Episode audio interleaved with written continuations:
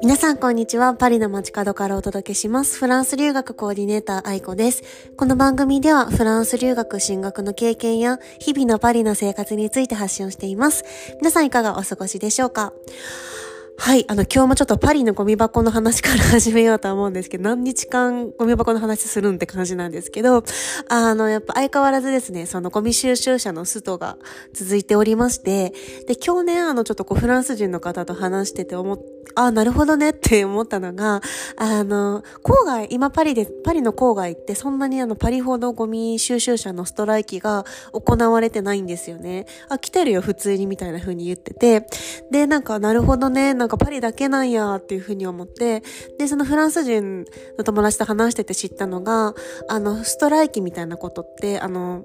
ルイ16世かな16世かなの時に始まったって言ってて、もちろんパリなんですけど、で、こう何かしらね、社会に影響を及ぼしたいとか、あの、すごい大きなインパクトを与えたい時って、やっぱりパリで活動する方が、あの、やっぱニュースにもなるじゃないですか。郊外でさ、郊外とか田舎で全然人がいないところでストとかしても、そんな大きなニュースにならないですよね。やっぱ基本的にやっぱこういう、すごくまあ、うすうすね、あの、電車問題とかで気づいてましたけど、やっぱ何かしら起こす時デモもそうだし、いつもパリ、パリ市内で起こるから、なんか郊外は普通になんか仕事してたりするよみたいなことを言って、で、なんかまあ一つちょっとなんか、うん、イロニックなのが、あの、パリ市内で、あの、デモをしている、まあ、デモをしている人とか、もしくはあの、ストライキ、ゴミ収集車のストライキとかしてる人って、あの、まあ、最終的にこう一番、まあ、迷惑がかかるとか、うん、いうのはやっぱ私たちパリ市内に住んでいる人じゃないですか。実際にそこで生活してるから。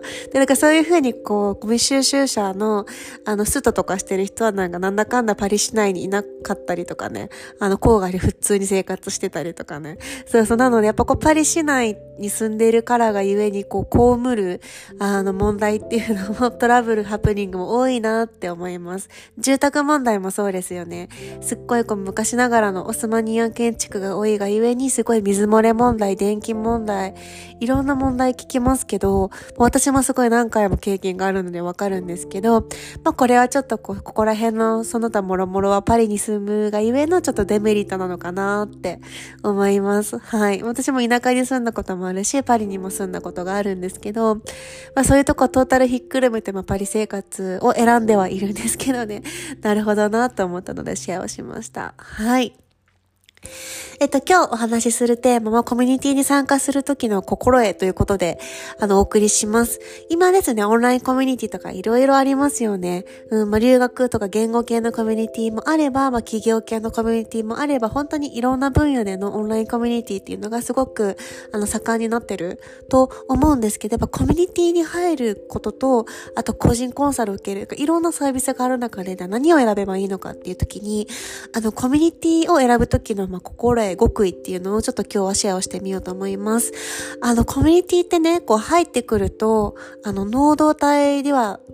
能動体っていうのは、えっ、と、どんどん自分から動いていく姿勢が一番大切なんですよね。なんか何かしら全てをこうやってもらって、情報をもらってしてもらうみたいな、こう受動体受動的な、あの、態度で、態度というか、あの、姿勢でいると、あのー、能動体、能動的に動いてる人に比べたら、あの、同じコミュニティにいるにもかかわらず、あの、得られる成果とか伸びしろが全然違う、変わるんですよね。なんかこう、あの、私が思うにやっぱ個人コンサルっていうのは、もう本当にこう、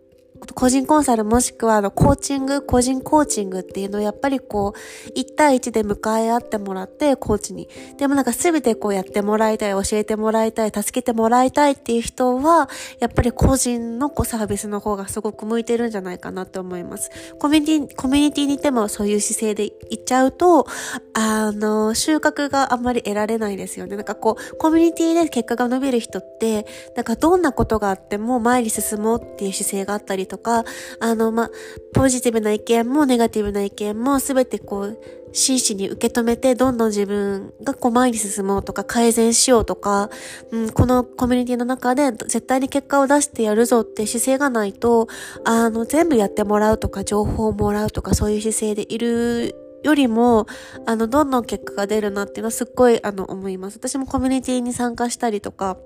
まあ、自分が実際にあの主催したりとかするんですけど、あ、確かにそうだなって思ったんですよね。あの、なのでこう、な私はすごい、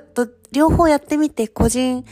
コンサルも受けたこともあるし、えっと、そういうコミュニティに入ったこともあるんですよね。自分がそのクライアントとして。けど、やっぱりこう、私が向いてるのはコミュニティの方だなって思いました。うん。なんか個人コーチングを受けるのも、それはすっごいあのためにもなったし、成長もあったと思うんですけど、なんかこう、すべてこう、提示されて、はい、じゃあこれやってみましょう、みたいなのよりも、なんかそのコミュニティに入ってどんどん仲間と刺激し合って、そこにコミュニケーションがあって、仲間が頑張ってる姿がすごい自分の刺激になったりとか、私ももっとそういう風にみんなに思ってもらえるような感じになりたいと思って、何か吸収したりとかする。だかそういう風の方が私は向いてると思って、これ本当になんか言い悪いなくて、人それぞれやっぱり向き不向きっていうのがあると思うんですよね。なのでちょっと今日は、あの、コミュニティに所属する時の心得としては、やっぱりどんどん自分から掴み取りに行く。どんどん質問して、どんどん行動する。なんかこう、受動的ではなくて、どんどん能動的に動ける人。こういう風なマインドセットがコミュニティに入る前には必要